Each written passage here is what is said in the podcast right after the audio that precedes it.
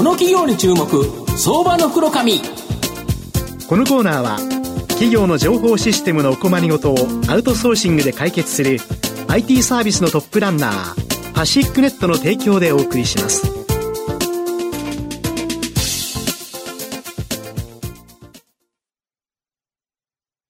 ここからは、相場の福の神こと、藤本信之さんとともにお送りします。藤本さん、こんにちは。毎度、相場の福の神こと、藤本でございます。よろしくお願いいたします。まあ、甲子園も終わったので、ここからやっぱり株式市場、もっと賑やかになって、まあ、今日上がってるんですけど、はい、来週以降も頑張ってほしいなと思うんですけど、はい、今日年初来高値を更新している企業、今日ご紹介したいなというふうに思います。今日ご紹介させていただきますのが、証券コード9644、東証プライム上場、田辺コンサルティンググループ代表取締役社長の若松隆彦さんにお越しいただいてます。若松社長、よろしくお願いします。よろしくお願いします。よろしくお願いいたします。田辺コンサルティンググループは東証プライムに上場しており、現在1110円、えー、1単位11万円少しで買えます。大阪市の、えー、JR 新大阪駅近くに大阪本社が、えー、東京駅近くにですね、東京本社がある日本で初めてのですね、企業を救う医師、ビジネスドクター、まあ今でいう経営コンサルタントになるんですが、こちらの経営理念を掲げる1957年創業、日本の経営コンサルティングのパイオニア企業になります。まあ、今ご紹介をしたように、御社は日本で初めてのですね、企業を救う医師、ビジネスドクターということなんですが、あの、どのようにですね、企業を、まあ、ドクターを救ってるんでしょうか？ね、ありがとうございます。あの、創業者がですね、はい、あの、この仕事をスタートするきっかけになったのが、はい、まあ自分の勤めてた会社が倒産をするんですね。はい、そうなんですか、えー、それでまあ倒産というのは、やはりこう社会的な、まあ、インパクトが大きいと。そうですよね。まあ、当時、そうなんです。当時、この国にもですね、うん、企業を救う仕事が必要なんだと。はいはい、まあ、それでスタートしたのが経営コンサルタント。しかしまあ、当時は経営コンサルティングという言葉は通じない。66年前なんですね。はいはいはい、なんで、まあ、あの、うん、創業者はビジネスドクターと自分たちのことを呼びましてね、それで、まあ、企業を救うということを、まあ、経営コンサルタント業として、まあ、スタートした。我々、あの、日本の経営コンサルティングファームのパイオニアっていうふうに呼ばれるのは、うん。うん、創業した時から経営コンサルティング会社であったという、はい、まあ、ここが我々の個性といいますか、うん、原点なんですね。なるほど。で、御社の場合、トップマネジメントアプローチ、これが大きな特徴ということなんですが。そうですね、あのトップマネジメントアプローチっていうのは、いわゆる我々のクライアントは、大企業から中堅企業のですね、社長である。なるほど、トップということですね。そうなんです、経営者である。はい、はい、やはりこう企業っていうのは90%社長で決まるんですね。そうですよね。したがって、まあ、特に大企業から中堅企業に関しては、うん、この社長経営者をどんなふうに変革をしていくのか、うん、まあ、そこを通じてですね、より良い企業を作っていくのか、まあ、そこが我々の非常に大事なアプローチ、それを先ほどご紹介いただいたトップマネジメントアプローチというふうに、呼んでるんですね。なるほど。で、現時点でですね、どれぐらいの数の企業に、まあ、どんなコンサルティングを行ってるんでしょうか？そうですね。今、これまでですね、うん、あの、1万7000社の、はい、まあ、クライアントがありまして、大、体、年間1000社ぐらいですね。で、案件数でいうと1600 600件ぐらいがクライアントなんですけれども、うん、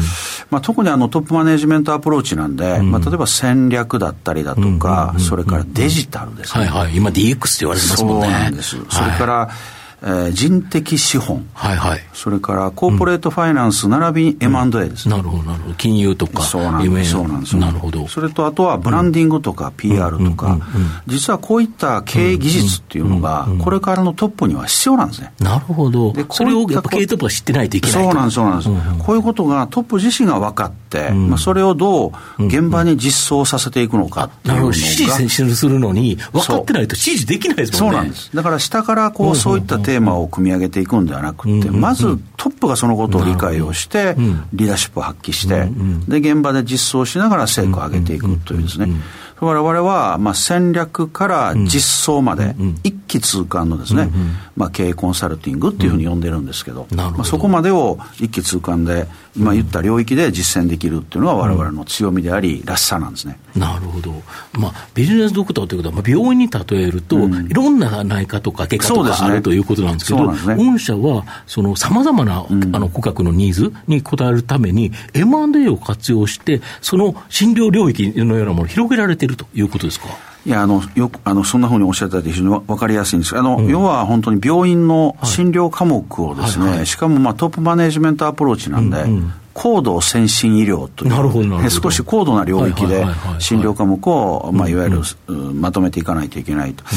で最近、この2月にですね、はい、新たに M&A した会社で、はい、あの PR のコンサルティングをやってる会社が、はいはい、そうなんです、そうなんです、いいことをしてても、いいビジネスをしてても、知ってもらわないと、そうなんです。売れないですから、ね、そうなんです、そうなんです、でそれで PR の会社を M&A しまして、うん、でここはあのグローバル PR ワイヤーというですね、はいはい、世界にその PR を発信できるプラットフォームを持ってるんですね、これ、日本で唯一なんです。えー、そうなんですか、えー、やっぱり日本の企業っていいもの、いいサービスがあるのに、なんか世界でまだ売れない、それは知られてないということですよね。で、われわれ、あの、まあ、先ほどご紹介いただいたように、うん、東京、大阪本社なんですけど、うんうん、北海道から沖縄までですね、はいはい、10箇所で、はい、あの、地域密着のコンサルティング、それぞれのエリアにコンサルタントが常勤してるんですね。なるほど。全国にはですね、い。い会社がたくさんあるんですよ。はい、で、先ほどご紹介いただいたように、技術が一流の会社もたくさんあるので、しかし、まあ、PR が弱いと。そうですね。で、それを我々ご支援をして、トップ自らが PR のリーダーシップが取っていけるような、そんなこう、ご支援をしていきたい。で、これからもですね、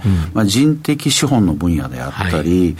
それから、まあ、ガバナンスとか IR だったり、サステナビリティ、まあ、そういった領域っていうのは、まだまだこれコンサルティングのマーケットのニーズってっていうのがありましてね、うん、そこに向けて診療科目を、まあ、増やしていくっていうのは M&A をですね、積極的に推進していきたいと、こんなふうに考えてます。なるほど。御社の今後の成長を引っ張るもの、改めて教えていただきたいんですか？そうですね、一つは先ほど申し上げた、その診療科目を増やすと、まあ、いうことなんですけど、診療科目を増やしましてもね、医者がいないとどうしようもない、まあ、そりゃそうですよね、そういうことなんです。そうですよね、優秀な医者がいないそういうことなんです。したがって、いわゆるドクターですね、コンサルタントを増やしていかないといけない、今、660名ぐらいで、はい。まあ、いわゆる全国でコンサルタントがいるんですけれども、まあ、中期経営計画、2026年の3月期を一つめどに、800名の体制にしていこうということで、まあ、採用強化、それから育成に関してはコンサルタントを独自で育成する、えー、企業内大学というですね、アカデミーっていうのを設立してまして、そういうその機関を使いましてね、人材を育成していきたいと、うんうん、まあ、こんなふうに思ってます。なるほど、あと投資家から言うとですね、はい、それだけ、まあ、御社が成長されてですね、まあ、還元どうしてくれるのと、うん、要は投資家には何をくれるのというのが気になるんですけど、そこのところ、中経営計画でかなり方針、はっきりされてますよね。そうですね、あの売上高150億で、利益が18億で、うん、総還元成功100%を目安と。全部返すっていう話ですよね。あのそういうふうにあの中期経営計画を期限として、はい、で、まあ、あの、総還元100%というものと、うん、DOE ですね、うん、DOE を6%以上と、うん、そして機動的な、うん、えー、自己株式の取得ということを、えー、歌いましてですね、株主の皆さんに期待にお応えしていきたいと、そんなふうな政策なんですね。要は還元としては割安だと思えば自自株の取得だし、そうです、ね、まあ、そうでなければ配当でお返しするということで、100%儲かったものを返すと。返すこれすごいですよね。ありがとうございます。まあでも我々そうしてでもですね、うんうん、株主の皆さんに期待に応えられるような、まあ、そんなふうな資本政策、うん、また会社でありたいと思ってます。でも配当利回りもかなり高いですよね。そうですね。そうですね。はい。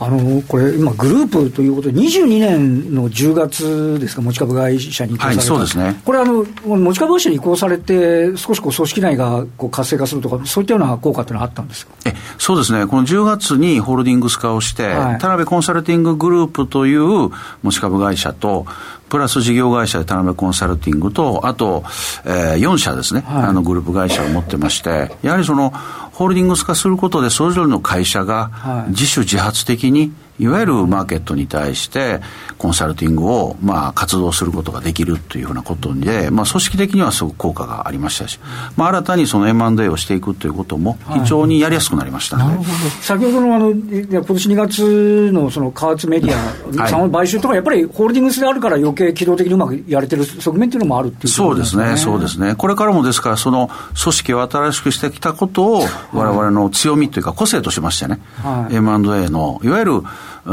経営コンサルティング領域の多角化。うん、診療科目ニーズはもうたくさんありますんで、まあ、そこに対して一緒にパートナーとしてやっていける企業を、まあ、グループの中に入れましてね、うん、まあ、これ僕はあの究極の B2B のビジネスモデルだというふうに申し上げるんですけど、われわれのビジネスモデルがですね、B2B のビジネスモデルが究極じゃないかと、まあ、大企業から中堅企業のトップ、